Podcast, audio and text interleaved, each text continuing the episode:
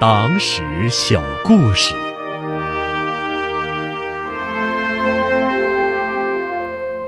失联党员行乞千里寻党。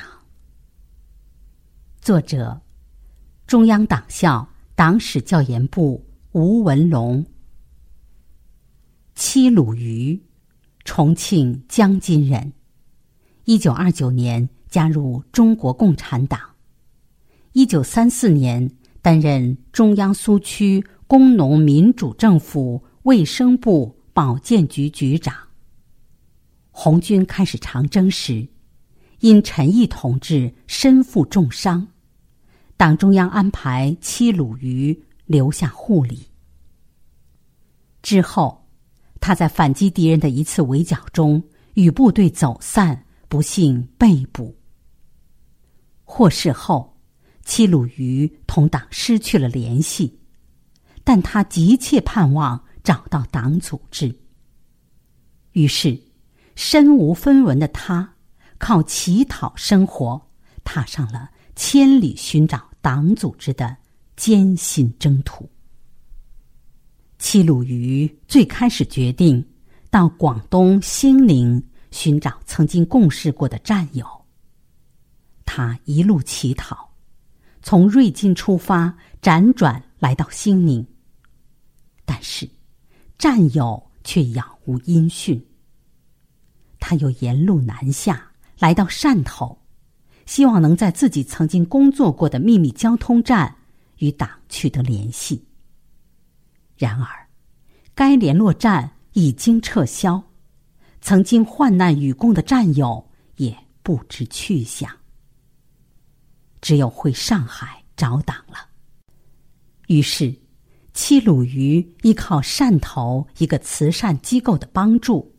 被当作难民送上一艘轮船，在底舱熬了几天，终于到达上海。此时的上海已经被白色恐怖所笼罩，党的组织活动基本处于沉寂状态。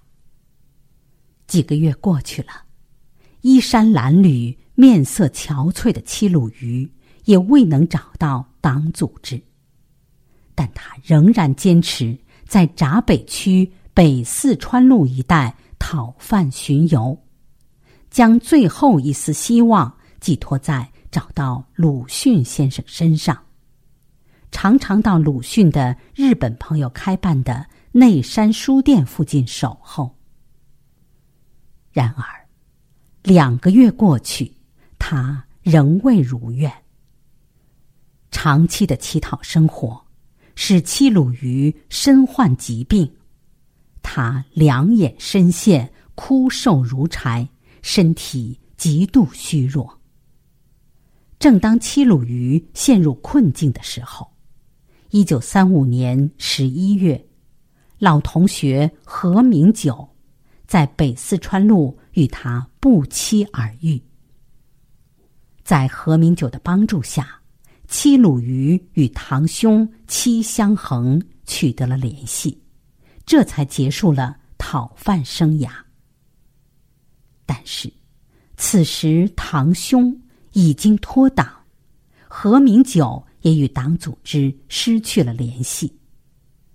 戚鲁瑜得知情况后非常失望，他预感要在上海找到党组织一时不可能。于是，辗转回到江津老家。第二年春天，又前往重庆继续寻找。幸运的是，戚鲁渝在重庆的活动引起了共产党员张曙实的注意。一九三七年十月，张曙实派刘传福等人到重庆，对戚鲁渝进行了审查。审查清楚后，恢复了他的党籍，他才得以重新回到党组织的怀抱。齐鲁渝与党组织失去联系后，怀着坚定的革命信念，立志一定要找到党组织。他在身无分文的情况下，艰辛跋涉，坎坷连连，在党史上留下了一段千里寻党的佳话。